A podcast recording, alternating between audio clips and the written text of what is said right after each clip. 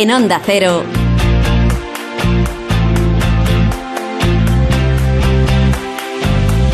La brújula del verano.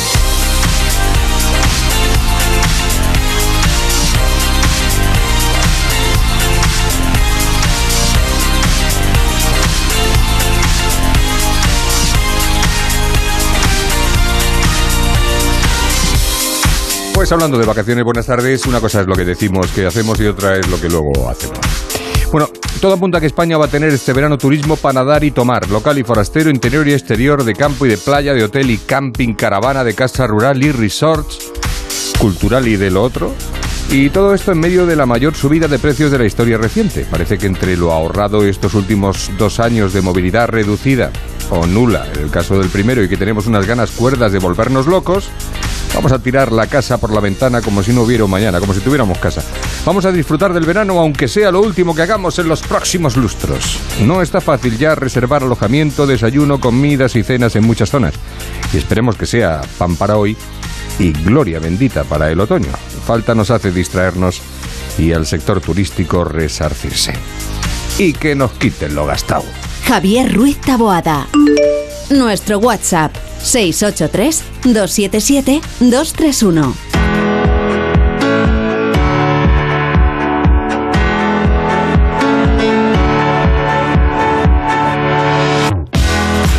Aquí estamos, como cada tarde, en la brújula del verano hasta las 8, hasta que vuelva Juan Ralucas con la brújula, ahora con Rosana Huiza en la producción, con Yasmina López y Noelia Gómez en la redacción y con el gran frasquete en la realización técnica.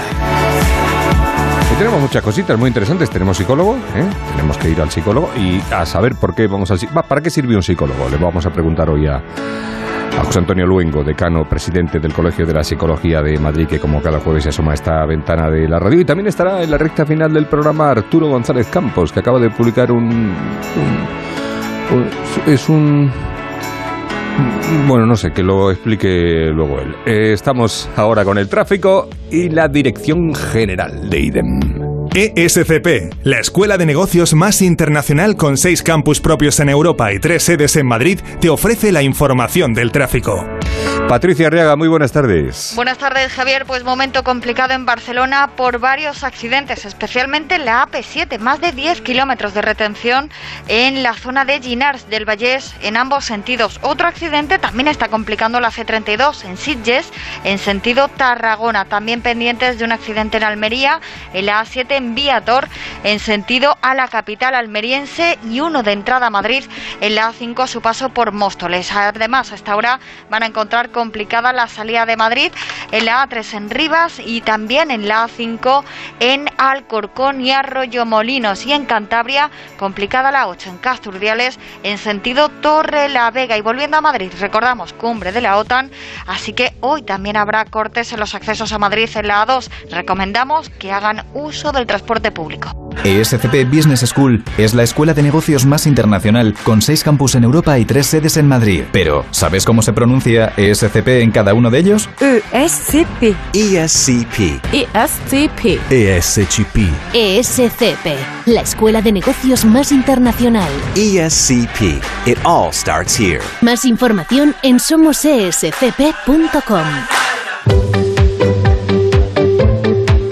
Pues le damos tiempo al tiempo con Rosana Huiza. Buenas tardes, Rosana, ¿cómo Buenas estás? tardes, pues aquí encantada. Que mañana es julio, tú. Mañana es el primer día de Y julio. estamos aquí como, Como si nada. Como si no, no, no fuera con nosotros la cosa. Es que, bueno, realmente no va con nosotros la cosa porque No. te- tenemos vacaciones luego, ¿no? Habrá una operación salida, pero Sí. que no nos incumbe a nosotros, No, solamente en lo informativo, Correcto. para eh, contarlo, Pues porque cuéntale no a lo vamos a ver. y, no y lo a- vamos a y ver. a estas señoras cómo va a estar el tiempo así mañana. Pues este primer día de julio, mañana jueves, viene fuerte con el viento en el Ampurdán y en Canarias.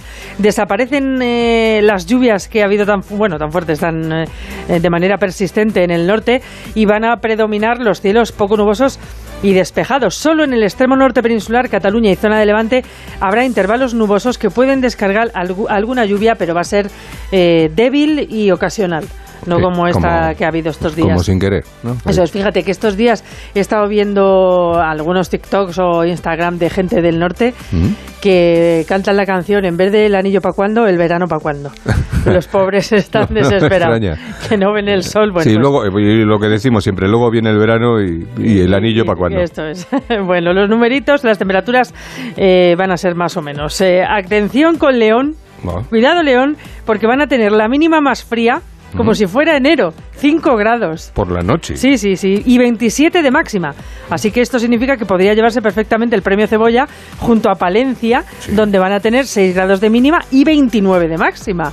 Edredón de manga corta. Totalmente. Castilla y León sigue con sus mínimas en torno a 9 grados, igual que en Teruel, y un poco más agradables las noches en Madrid con 15 grados, en Cuenca, Guadalajara o Granada con 14, y luego ya noches tropicales, esas que son difíciles para conciliar el sueño, en Andalucía o Comunidad Valenciana, que superan los 20 grados. Las máximas, ninguna, ninguna está por debajo de los 20 grados de las máximas. San Sebastián con 21 grados, en Ceuta 26, Murcia con 32, Madrid con 35 y ya las más altas en Badajoz con 36, en Toledo, Córdoba y Sevilla con 37 grados. Sí, es que estamos en verano, ahora sí que estamos en Ahora verano. sí que sí. Y esto no es ola de calor, esto es verano. Es verano. Menos las noches de León, Bueno, menos la noche de León que 5 grados, pues oye, te puedes ir a hacer un día. imagínate. Bueno, pues nada, pues muchas gracias y, y no te vayas. No me voy. Onda Cero, la brújula del verano.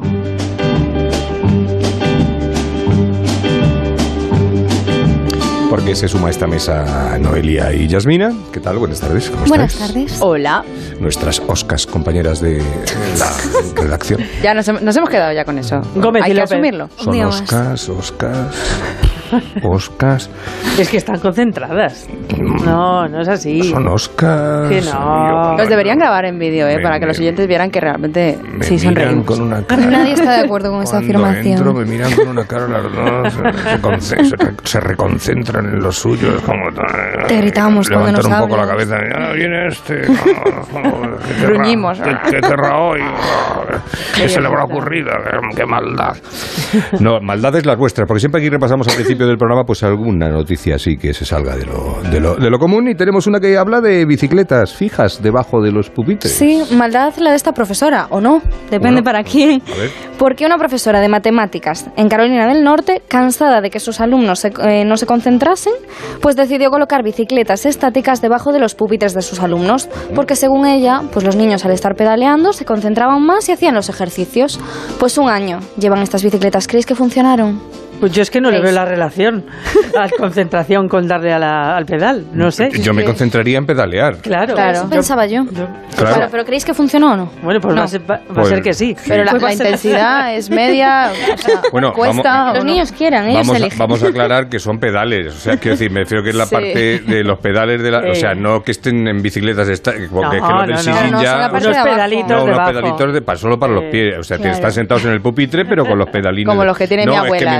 Imaginaba a los para niños mover las piernecitas. Sentado desde el sofá. Eh, claro. Eso así Claro, hace la mujer, que me imaginaba a los niños montados en el sillín de la bicicleta estática y no hay manera de apoyar los papeles. No. Ha funcionado. Ha Claro, funcionado, ha pero funcionado. aparte de que ha funcionado, que parece ser que la relación es, Sí. que yo tampoco llegué, que eh, al estar eh, pedaleando no necesitan estar hablando con sus compañeros, ni necesitan estar saliendo a dar vueltas alrededor del pupitre, ni correteando, ni nada.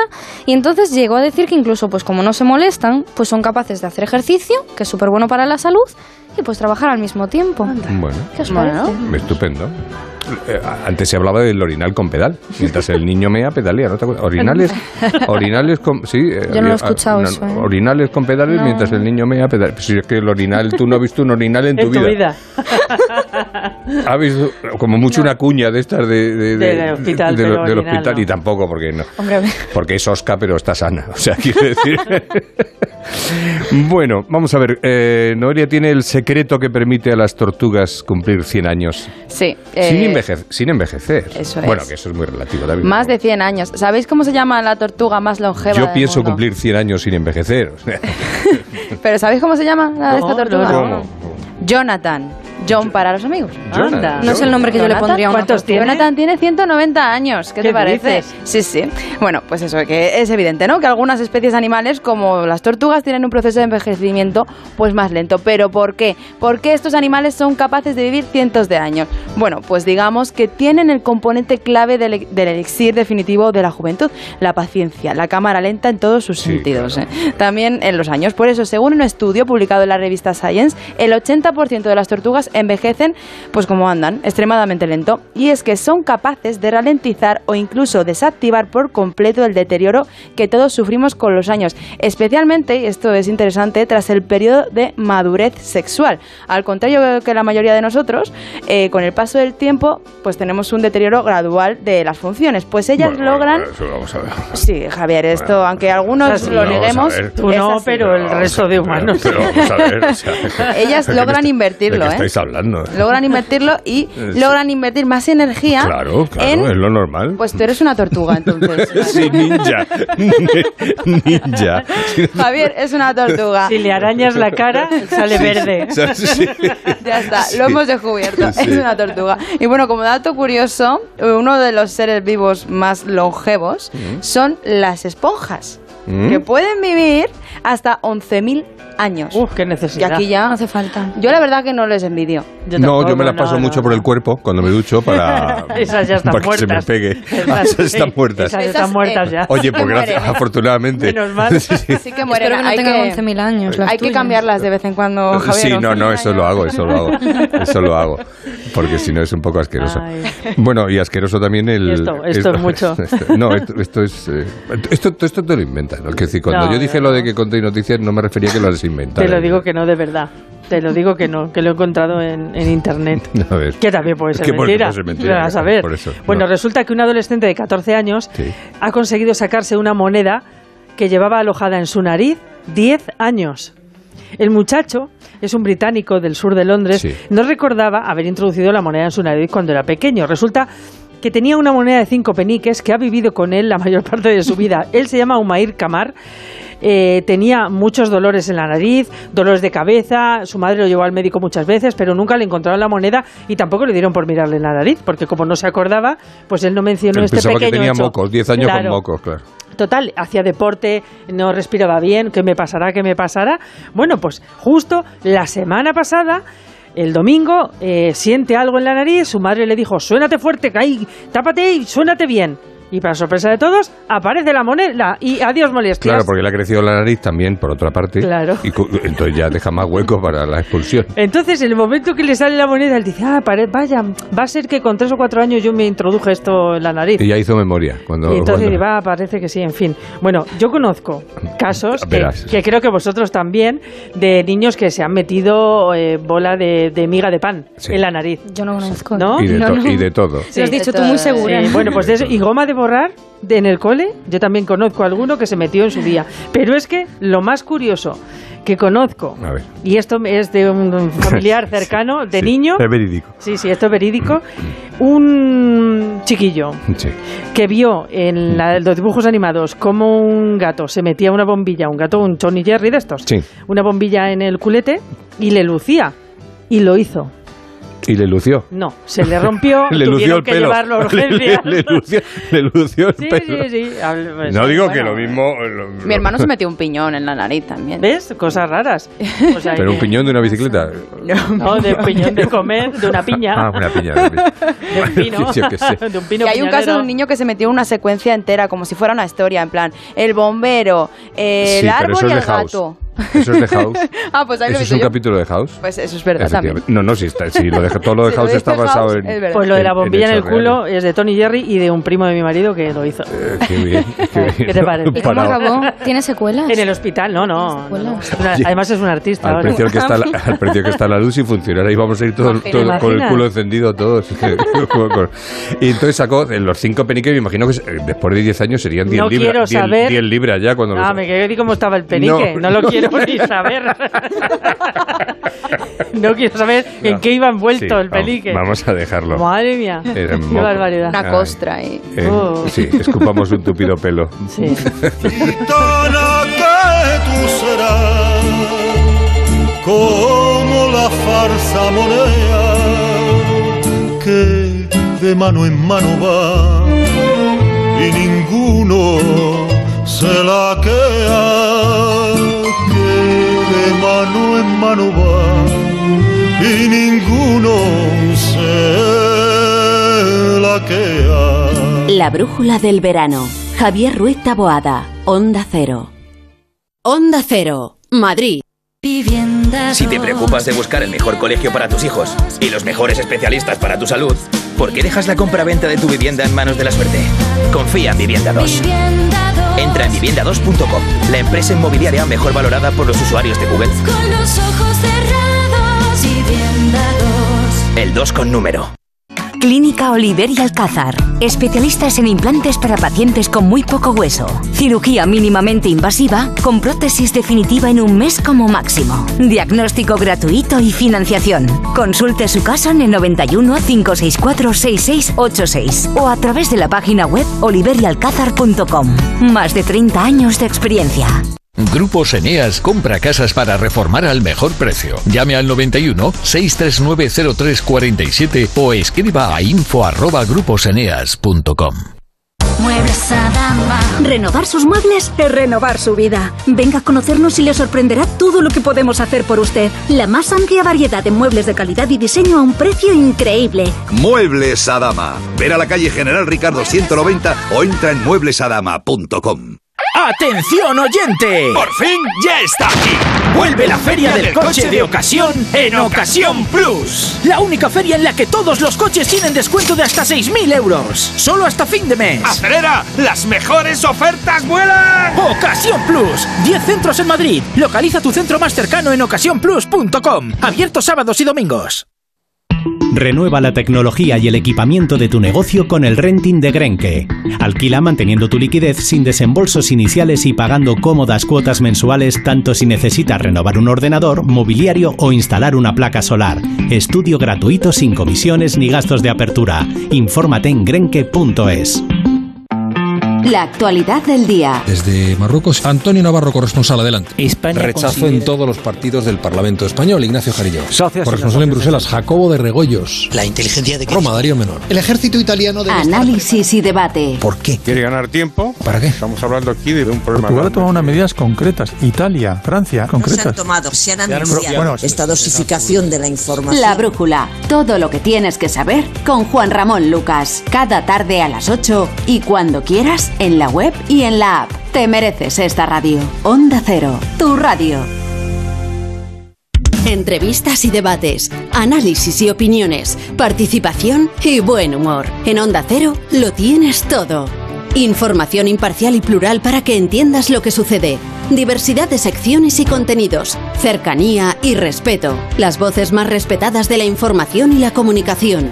Te contamos y te escuchamos. Somos tu radio. Te mereces esta radio. Onda Cero, tu radio. La brújula del verano. Onda Cero. Hagamos psicología de libro. O saquemos psicología de un libro. ¿Para qué sirve un psicólogo? Es lo que nos preguntamos hoy. Es lo que le vamos a preguntar dentro de un instante a José Antonio Luengo, decano presidente del Colegio de la Psicología de Madrid. La única persona a la que verdaderamente identifica es a su hermano, cuando viene de Oregón a visitarlo. Resulta profundamente conmovedor y emotivo presenciar estos encuentros. Los únicos contactos verdaderamente emotivos que tiene Jimmy. Quiere a su hermano, lo identifica, pero no puede entender por qué parece tan viejo. Supongo que es que hay personas que envejecen muy deprisa, dice.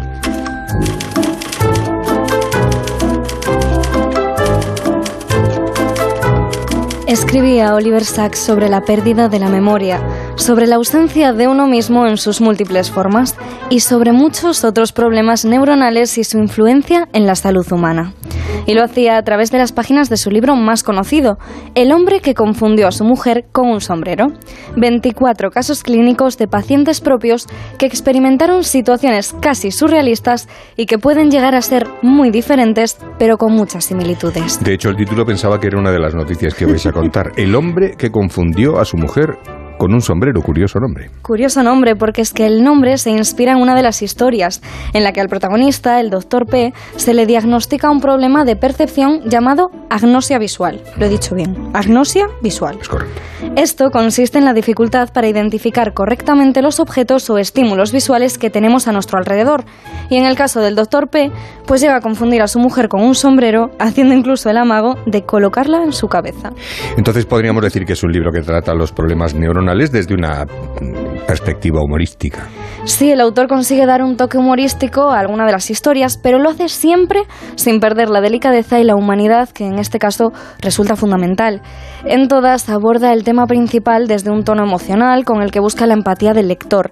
Y también sobre el tratamiento del relato, resulta todavía más curioso cómo Sachs se acerca a las fábulas clásicas.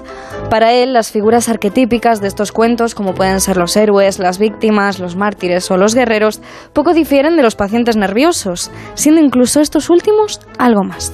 Comentabas al principio que una de las temáticas principales del, del libro es, es la pérdida de uno mismo. Es complejo porque en la mayoría de los casos que se narran, el problema de los pacientes los lleva a perder la esencia de quienes son. Un hombre que padece de Tourette, una mujer que no siente el lado izquierdo de la cara, todos comparten un punto en común. Es un punto que trata el propio autor cuando escribe que si un hombre ha perdido una pierna o un ojo, sabe que ha perdido una pierna o un ojo. Pero si ha perdido el yo, si se ha perdido a sí mismo, no puede saberlo, pues porque no está allí para saberlo. Muy bonita esta, esta Sí. parte de... Y dentro de estos relatos la figura del neurólogo adquiere un papel fundamental. En todo momento es un papel esencial, pero siempre desde un segundo plano.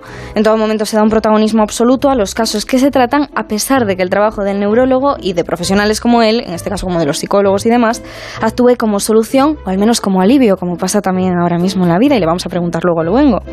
La narración de la historia de estos 24 pacientes desde una perspectiva tan cercana como la que Sachs consigue transmitir nos lleva a una reflexión final, un pensamiento que nos deja el autor a lo largo de cada uno de los relatos que él mismo escribe y que dice después que es sobre la pérdida genuina de uno mismo, qué era más trágico o quién estaba más condenado, el que lo sabía o el que no lo sabía. Un libro que nos ha recomendado el propio José Antonio Luengo. José Antonio, buenas tardes. ¿Qué tal? Buenas tardes, Javier. ¿Por qué este libro? Porque parece el libro de cabecera de los psicólogos, ¿no? Bueno, es un libro eh, que mm, sobre todo marca, como ha comentado eh, tu compañera, con, con- con humor, pero también con delicadeza y con sensibilidad, pues eh, una distancia razonable entre lo que es la vida normal de, de- de las personas que caminamos afortunadamente sin, sin tener necesidad ¿no? de acudir a algún especialista y demás, de aquellos que, que verdaderamente mm, sienten que su vida se ha, se ha visto invadida por, por limitaciones, por dificultades, por, por problemas que le, que le hacen sufrir, que le hacen sentir dolor en- cada mañana, cada, cada noche al acostarse. Bueno, y, nos ayuda a través de esos casos tratados con sensibilidad, también con cierto humor, pero nos ayuda a entender eh, mejor a las personas que están pasando por situaciones delicadas. Eh, durante mucho tiempo eh, la gente era reacia a ir al, al psicólogo. Además, yo creo que se confundía un poco. Vas al psiquiatra, ¿no? Y decía, bueno, una cosa es un psiquiatra y otra cosa es un psicólogo. Entre otras cosas, si no estoy confundido, el psiquiatra puede medicar, el psicólogo no, ¿no? Eh, Sí, efectivamente. esa es un poco la, una de las diferencias, aparte de otras tantas que puede haber. Pero, te- pero el psicólogo tiene esa función de proximidad cercana. Eh, pero sin embargo, lo era. Y ahora, en los dos últimos años estáis desbordados. No sé qué. Evidentemente, hemos pasado una pandemia, hemos pasado una situación muy traumática a todos. eh, pero bueno, antes también teníamos situaciones traumáticas en la vida personal cada uno. ¿no? Entonces, no sé si se está empezando a mirar al psicólogo de otra manera. Sí, yo creo que yo creo que es una, una evidencia. La, la psicología se ha convertido en una en una disciplina, en una profesión que, que ayuda a las, a las personas o a los grupos en, en distintos ámbitos. Normalmente la relacionamos con el ámbito de la salud mental, que, ha aflorado de una manera muy notable, muy sensible, muy, muy significativa después de la pandemia, pero no, no podemos eh, negar eh, ni sobre todo arrinconar pues, eh, el desarrollo de prácticas profesionales en otros contextos, como es el, el educativo, el educativo el, de- el que se desarrolla en el entorno de- del trabajo y de las organizaciones, el que, se, el que se desarrolla, por ejemplo, en el ámbito de la psicología deportiva, de la psicología jurídica. Lo, lo que es cierto es, es que eh, se ha podido observar mm, fundamentalmente a raíz de, de- de grandes eh, crisis, de, momentos muy significativos en el que en el que todo el mundo hemos podido percibir cómo, cómo las personas en determinados contextos pueden sufrir mucho, se ha podido percibir que los que la psicología ayuda. Ayuda, como bien decías antes, eh, combinada al- al trabajo, al ejercicio profesional de otros, de otros profesionales, como puedan ser, por ejemplo, en el ámbito de la salud mental, eh, los psiquiatras. Pero, pero, pero ayuda a, entender mejor cómo, cómo se siente una persona que, que ve invadido su, día a día por eh, insatisfacción, por sensaciones de, inseguridad, por bloqueos, eh, etcétera. ¿no?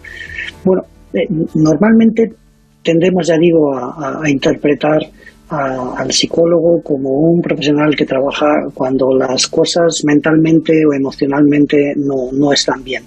Pero, pero son muchos los desarrollos eh, profesionales que se, que se engarzan a la, a la vida cotidiana en distintos contextos. Un ejemplo que yo siempre pongo es que nuestros niños, niñas y adolescentes pasan 175 días al año en, los eh, centros educativos.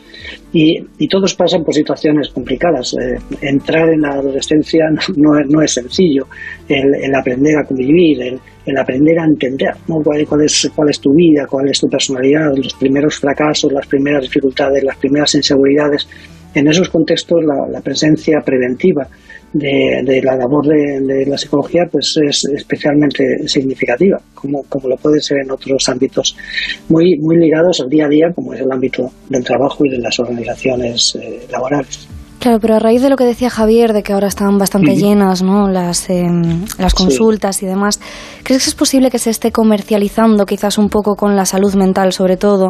Pienso en el caso de esta, esta tienda ¿no? que abrió, por ejemplo, aquí en Madrid este año solo por unos días, que era que te animaba a ir a llorar y demás, y luego realmente simplemente era una foto- un lugar para sacarte fotos, para subirlas a Instagram y demás, y te animaba a ir al psicólogo, pero ¿crees que es posible que Sí. se esté...? Bueno, eh, nosotros, eh, en pri- en primer lugar, hay que decir que eh, psicologizar, psicopatologizar la, la vida cotidiana no, no, no forma parte de- de- del cuerpo de desarrollo de nuestra profesión.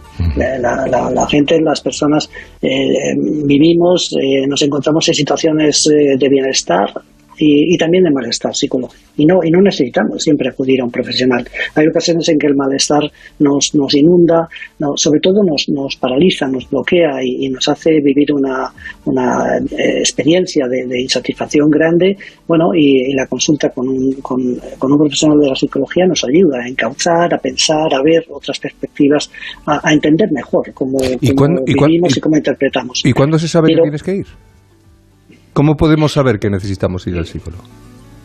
Sí, probablemente la, la, la, la fundamental, el, el- el elemento que, que marca el- el antes y el después sea la eh, sensación de que, de que no podemos con nuestra Mm, vida, es decir, de que, de, que, de que empezamos a sentirnos limitados, de que no, no queremos salir, de, de que el trabajo nos cuesta, de que no podemos eh, dormir, de que las relaciones interpersonales o el ocio, que bueno, era habitual en nuestra vida, pues ha quedado aparcado. Cuando nosotros empezamos a observar que nuestra vida cambia muy significativamente, desde luego eso es, una señal de, de alarma que nos debe hacer pensar que consultar, al menos, sobre qué me está pasando, por qué me está pasando y cuáles son las, las vías que me permiten eh, ayudar a, a- ayudarme a mí misma a encontrar salidas, pues eh, evidentemente eh, tienen, tienen esa eh, yo diría que esa eh, manera de, acercarnos a la, a realidad que, que mm, a veces a veces eh, se pueda estar comercializando con la salud con la salud mental y demás que, que el intrusismo nos invada pues es evidente.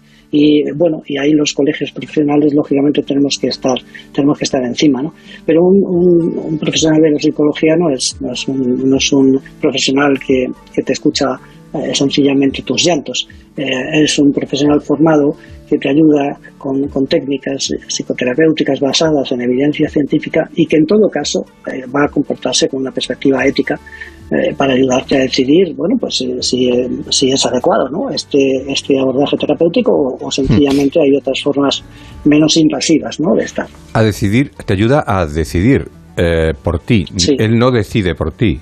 Eh, es decir, eh, porque a veces es verdad que eh, he hablado con alguien que ha ido al psicólogo y ha dicho, ya, pero es que no me ha dicho qué tengo que hacer. Y digo, es que no creo que sea su función, ¿no?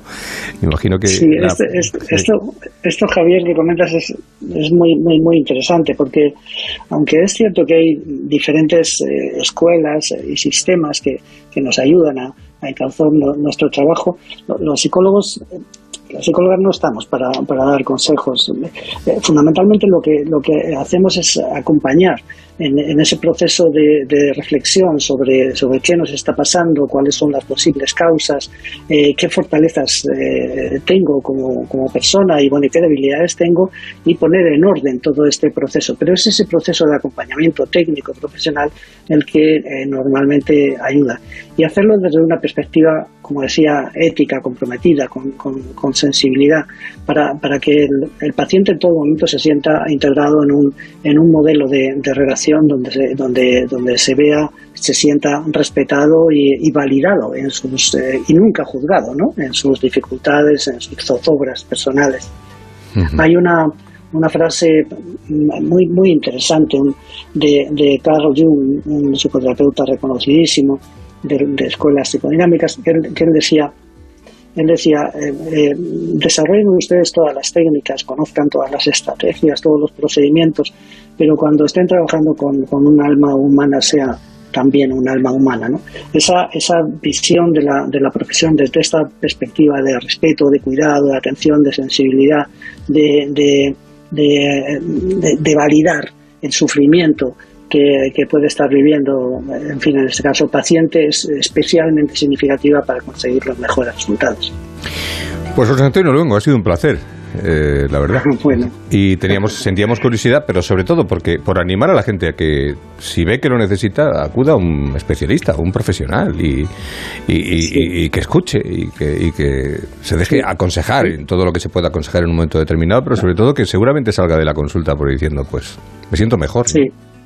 Hay, hay una realidad que antes habéis comentado y es que eh, se acude mucho más a los profesionales de la psicología, eh, en estos momentos especialmente, pero, pero debemos entender que, que estos profesionales van a ser suficientemente cuidadosos, sensibles y comprometidos como para saber valorar en todo momento si es necesaria un, tipo de, de- de atención terapéutica, eh, con, con qué, en fin, con qué duración, con qué, que- con qué horquilla de, de trabajo cotidiano y, eh, y sobre todo establecer ese nexo de comunicación que haga sentir a la, a la persona que se encuentra en un, en un lugar seguro, ¿no?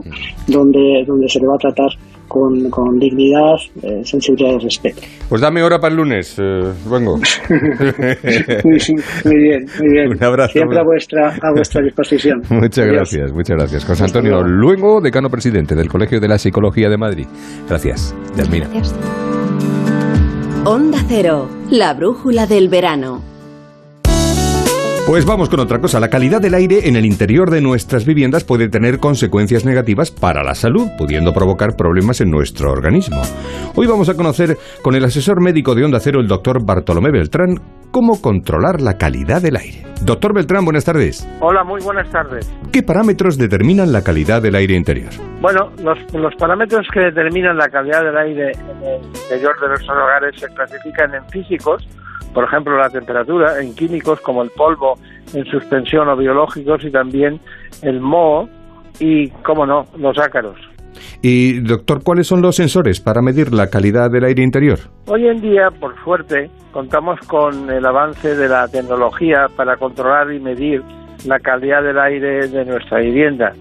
Por eso existen diferentes sensores que pueden ayudar a conseguir esa calidad de aire excelente. Entre los más utilizados nos encontramos con los sensores de CO2, la concentración de VOC y los de humedades que se encargan de medir la temperatura y la humedad relativa en un, en un lugar, precisamente en un lugar concreto, donde nosotros queramos verlo y hacerlo. ¿Y qué ocurre si la calidad del aire de nuestro hogar es deficiente? Bueno, en ese caso hay consecuencias. Por ejemplo, debemos tratar de mejorarla con todo lo que esté en nuestras manos. Por suerte podemos hacerlo siguiendo unas pequeñas rutinas, controlando las fuentes contaminantes, ventilando nuestro hogar y dejando de utilizar fragancias artificiales.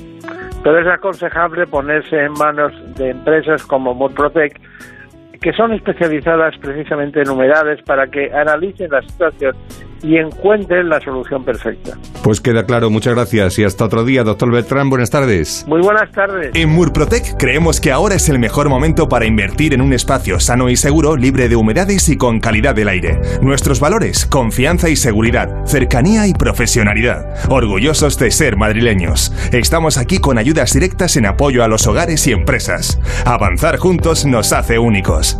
Llámanos al 930 1130 o accede a murprotec.com es. Estoy loco por el tenis, me encanta su juego tan emocionante. Y es que tenemos un día más eh, en el horario de la brújula del verano, pues un partido de, Wimbledon- Wimbledon- de Londres. Eh, y está jugando Nadal hoy. Es un día, un día, un día Carlitos, un día Rafa, un día. Carlitos. ¿Qué tal, Javier? Buenas ¿Qué tal, tardes. Alberto Fernández? Buenas tardes. Eh, pues sí, está jugando Rafa Nadal en Wimbledon, como me gustó, Wimbledon. dijiste el otro día. Wimbledon. En el All England Club, donde está ganando al lituano Berankis. Están ahora mismo en el cuarto set.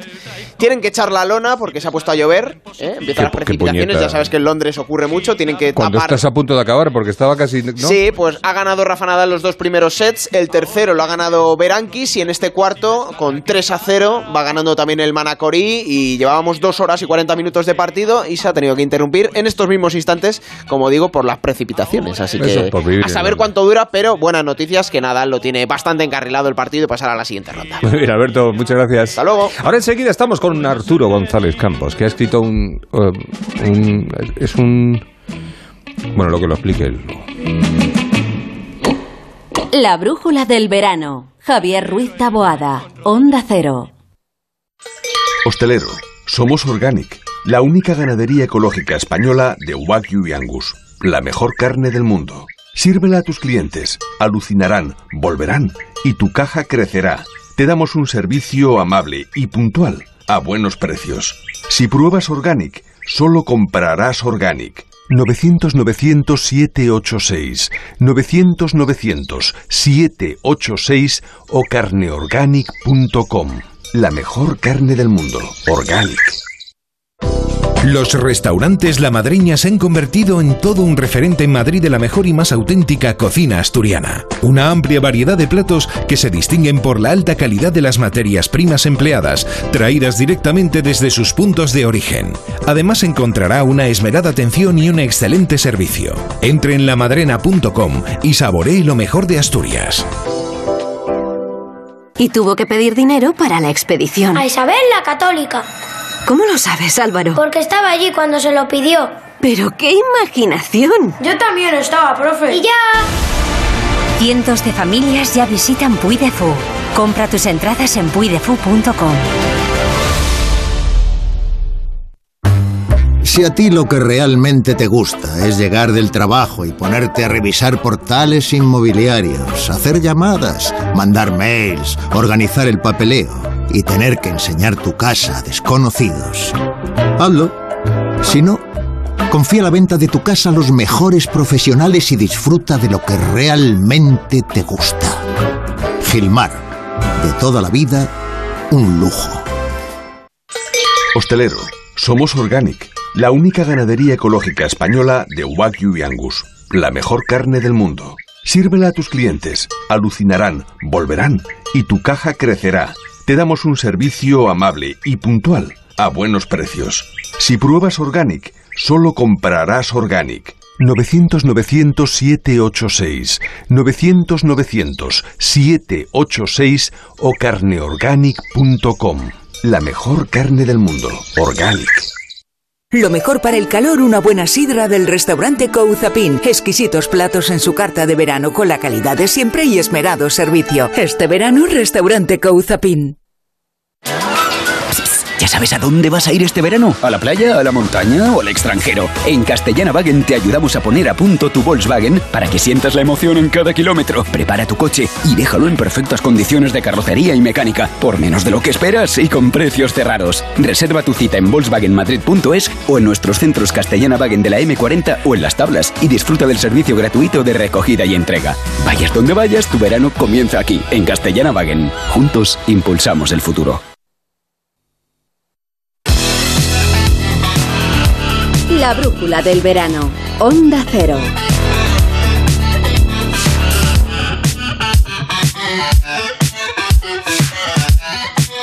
Pues lo dicho, vamos a hablar con Arturo González Campos, al, al cual saludo con, con, con, con- con reverencia, eh, con, con gusto, con, con- con alegría incluso. Arturo, buenas tardes. ¿Con alborozo o es alboroto? ¿O es alborozo? Joder, me acabas de liar. Eh, eh, Yo también me dio mucho. al, alborozo. Al- Algarabía Algarabía, es una sí, al- algarabía es una posibilidad. Alboroto es otra. Sí. Y luego, mi duda es alborozo. ¿Alborozo existe? Eso es lo que se pone para después de cuando te duchas. El alborozo, ¿no? Te pones el alborozo y... Cuando, cuando vas a la piscina en verano. Sí. Sí. Si es malo, parece que, parece que no seca. O sea, parece que te Sí. estás mojando más Sí. con el alborozo. No hay nada peor que una servilleta de esas de bar que no secan o, o- o- o un- o una toalla que no seca o un alborozo. Qué es verdad. horror, ¿eh? Oh, Qué horror. Comer horror. gambas. Yo que, yo que no paro de comer gambas desde que he sacado el libro. lo sé. Que no paro de comer, que son raciones y raciones. sé, y lo que sé. no haya una servilleta que... Pero no al ajillo, la- la- de, de- No, no. co- cocidas, o sea. Cocidita, cocidita, cocidita. Al peso, de las que te vienen en papelón. De las que te, vienen en papelón gordo. ¿También va, sea lo que sea esto que has escrito? Va muy bien, va, es una locura. Es una locura, tú no sabes la, la- Bueno, has visto, has visto los líos que ha habido en Madrid estos días Sí, y tal, sí, ¿no? sí, sí, sí, sí. Bueno, han venido, han venido todos los líderes mundiales porque fue la presentación ayer, ¿no? Claro, claro, Claro, porque, porque venían a eso, venían a eso y luego lo otro ha sido una tapadera. Claro. Venían a la presentación del libro. Claro, normal. He visto la presentación del libro, por cierto. Sí. Eh, ¿No vas a cambiar de amigos? Vamos. Es decir, con amigos como, con amigos como estos tres, mm, o sea, ¿para qué necesitas a Putin? Es increíble, ¿eh? O sea, no fueron capaces de... eh, de decir nada bueno. Una presentación del libro como si suena gente que, que te pones ahí y te haya gustado o no te haya gustado, como es tu amigo, pues dices, oye, me ha encantado este libro, este libro No. te abrirá la mente. No, no, No, no, pero te voy a decir más, Arturo, incluso para enterarte de qué va el libro. Porque te voy a contar una anécdota que creo que tiene mucho que ver con el libro, con tu Sí. parte biográfica del libro. Sí. Eh, creo que me puedes incluir incluso dentro de los raros de- del mundo uniso, como decía. Estás incluido desde que te conozco, Bueno. Javier Ruiz Bueno, ya. es hace mucho tiempo. Eso es. Llegó un verano este hombre Sí. con un grupo de becarios a Onda eso Cero. es. Y este señor es el culpable de todo lo que pasó después, porque me dejó hablar. Eh, no. Y me dio hueco y me eh, reía las gracias que yo hacía. Claro. Y me enseñaba las cosas y me decía, vente esta tarde y hacemos un poquito de, de tiempo en el micrófono porque te va a venir bien. Sí, y esto se tiene que saber. Eh, Javier Ruiz Taboada es el verdadero culpable de todo lo que haya podido Todas tus desgracias. después. Exactamente. El culpable de posteriores. Vale. No, pues y, y digo, y entonces, eh, claro, se iban repartiendo aquellos eh, estudiantes que habían terminado ya de hacerlo todo, habían hecho un máster y tal, y, y se estaban repartiendo por programas, y uno quería estar con Luis del Olmo, y digo, ¿y tú? Dice, no, yo es que he pedido estar contigo. Digo, no me lo puedo creer. Sí, eso pasó así, tal cual, porque efectivamente a mí me ofrecieron estar pues, pues con los Con los grandes. en este momento con los grandes. Pero yo decía, es que Luis del Olmo eh, eh, sabe hacer una radio que solo va a poder hacer Luis del Olmo cuando acabe. eh, eh, cuando acabe su carrera, Luis del Olmo eh, eh, acabará la manera de hacer radio de Luis del Olmo. Pero yo te escuchaba a ti, que tú hacías protagonista en Madrid en aquel momento, Sí, y yo decía, este tío lo que tiene es un concepto global de la radio, es capaz de hacer un programa informativo, pero meterle humor, pero eh, de vez en cuando ponerse muy serio, pero eh, ponerse polémico si es necesario ante un determinado tema. Yo dije, a mí el que me interesa es, eh, a, a mí el que me interesa es ese, el, el tío ese. Y tuve la suerte de que me lo concedieron. Y efectivamente, pues de ahí viene toda tu culpabilidad. Pues, Pues mira, quiero aprovechar para que hablemos de mi libro también. Pues Eh, adelante. el, Es beso, el beso medio lleno. Eh, Es que yo llamaba para eso. Sí, o sea, que solo se vende en Amazon. Por si me querías preguntar algo del, del libro que he escrito yo, porque claro, me paso aquí todo el día haciendo entrevistas a gente que escribe libros, algunos enemigos, otros Ya, amigos, tío. pero de mi libro, por pudor y por prudencia y porque sabes cómo soy, no hablo. Y ¿Te claro, puedo- y tú tienes a Juan Gómez Jurado. ah, sí, claro. Vale. Eh, sobre tu libro. Sí. ¿En, en qué momento te planteas eh, que es necesario otro libro de poemas? ¿Por qué lo haces? Es, es decir, el enfoque... que- que crees que es innecesario? necesito- No, no, otro libro de poemas tuyo. No, déjame, déjame llevar la- el programa por Sí, una vez. Vale. ¿Vale? Vale. Déjame. Vale. Que he aprendido de los mejores, por ejemplo, tú. Entonces, eh, ¿en qué momento tú dices, bueno, llevo ya unos cuantos libros de poemas, pero tengo otra cosa que contar? ¿O simplemente vas acumulando poemas y de repente dices, tengo para un libro?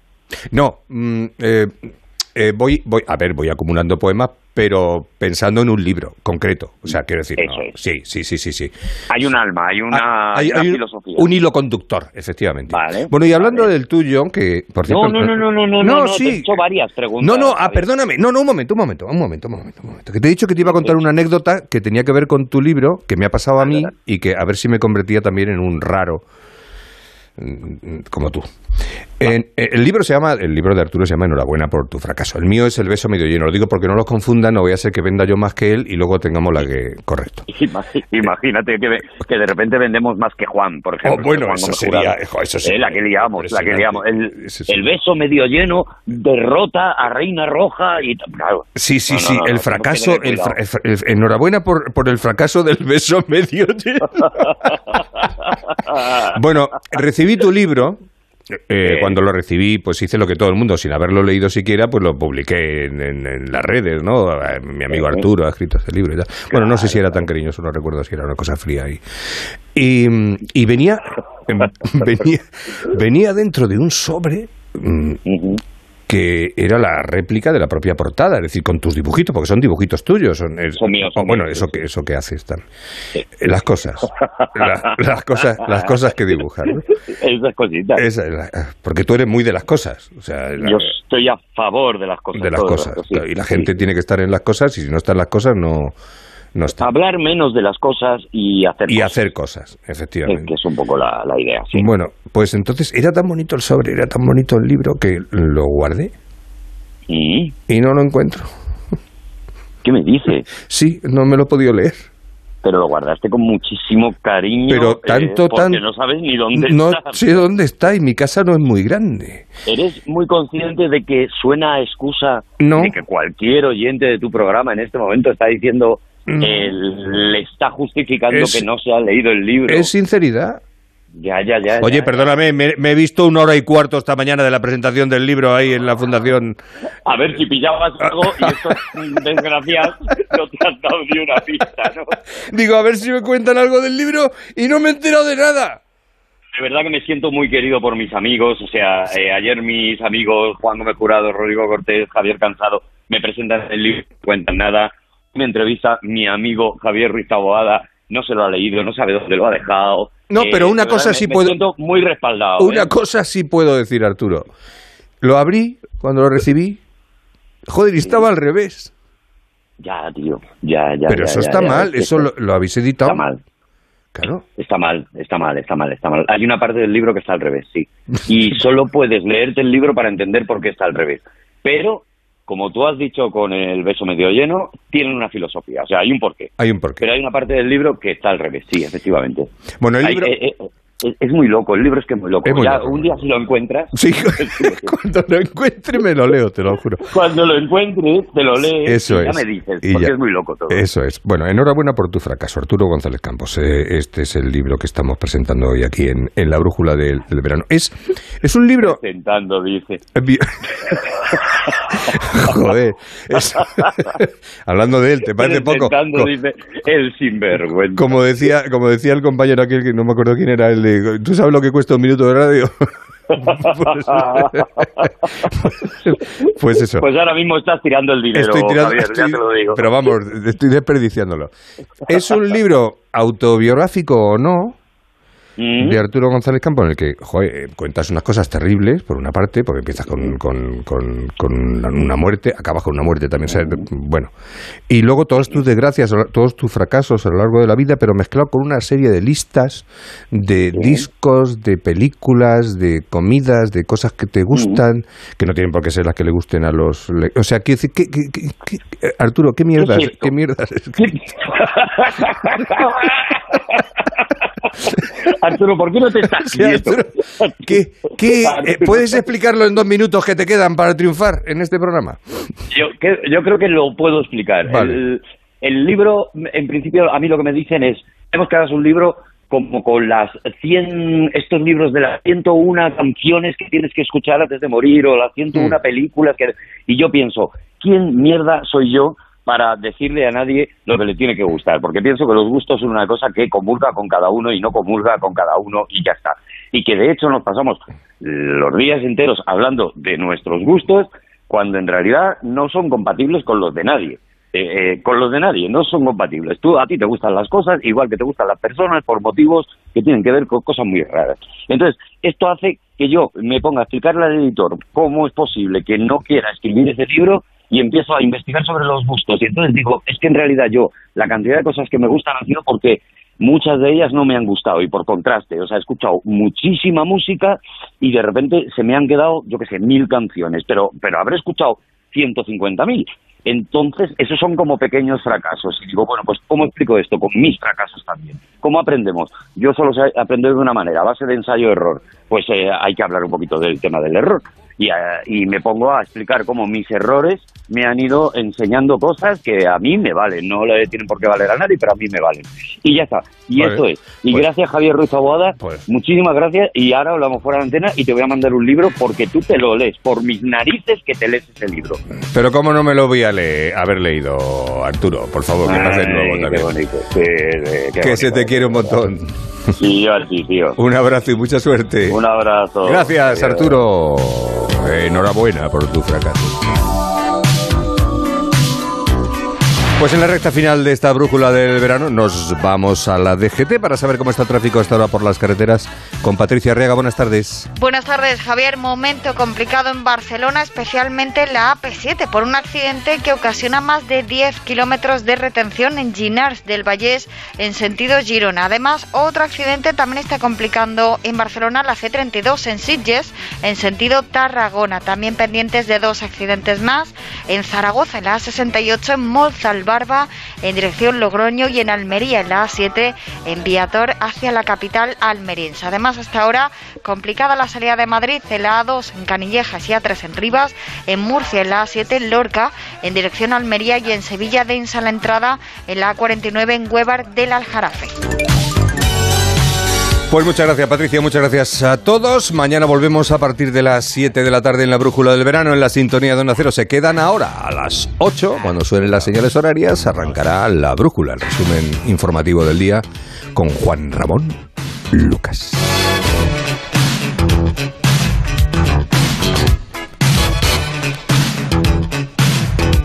La brújula del verano. Javier Ruiz Taboada. Onda Cero.